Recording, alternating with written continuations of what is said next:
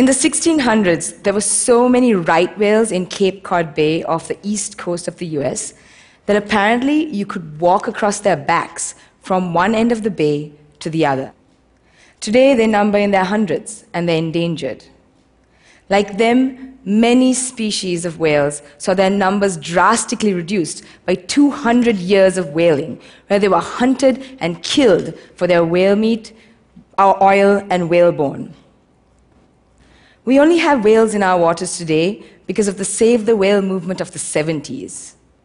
It was instrumental in stopping commercial whaling and was built on the idea that if we couldn't save whales, what could we save? It was ultimately a test of our political ability to halt environmental destruction. So in the early 80s, there was a ban on commercial whaling that came into force as a result of this campaign. Whales in our waters are still low in numbers, however, because they do face a range of other human induced threats. Unfortunately, many people still think that whale conservationists like myself do what we do only because these creatures are charismatic and beautiful. This is actually a disservice because whales are ecosystem engineers. They help maintain the stability and health of the oceans and even provide services to human society. So let's talk about why saving whales is critical to the resiliency of the oceans? It boils down to two main things whale poop and rotting carcasses. As whales dive to the depth to feed and come up to the surface to breathe, they actually release these enormous fecal plumes.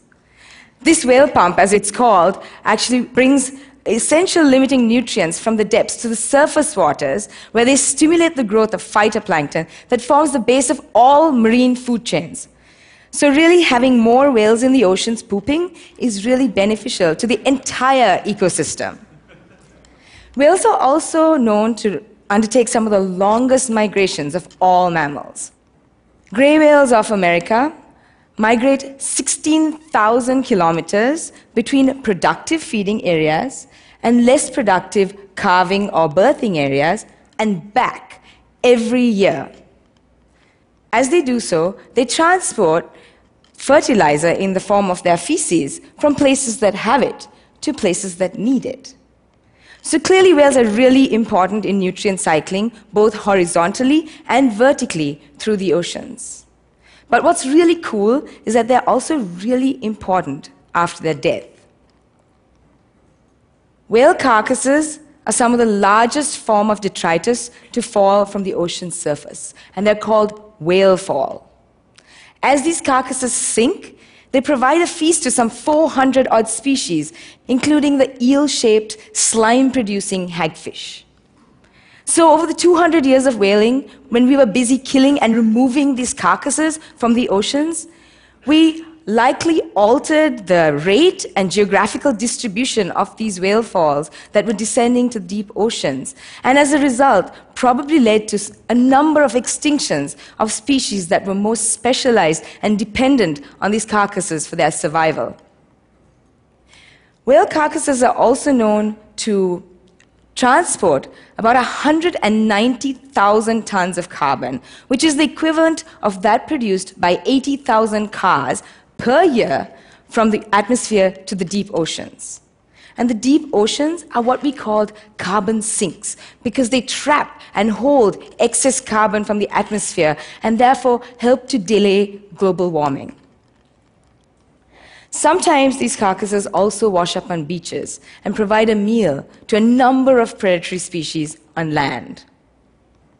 The 200 years of whaling was clearly detrimental and caused reduction in the populations of whales between 60 to 90 percent.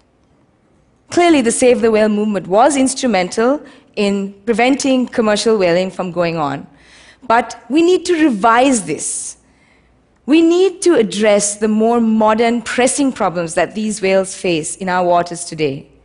Amongst other things, we need to stop them from getting plowed down by container ships when they're in their feeding areas, and stop them from getting entangled in fishing nets as they float around in the ocean. We also need to learn to contextualize our conservation messages so people really understand the true ecosystem value of these creatures. So, let's save the whales again. But this time, let's not just do it for their sake, let's also do it for ours. Thank you.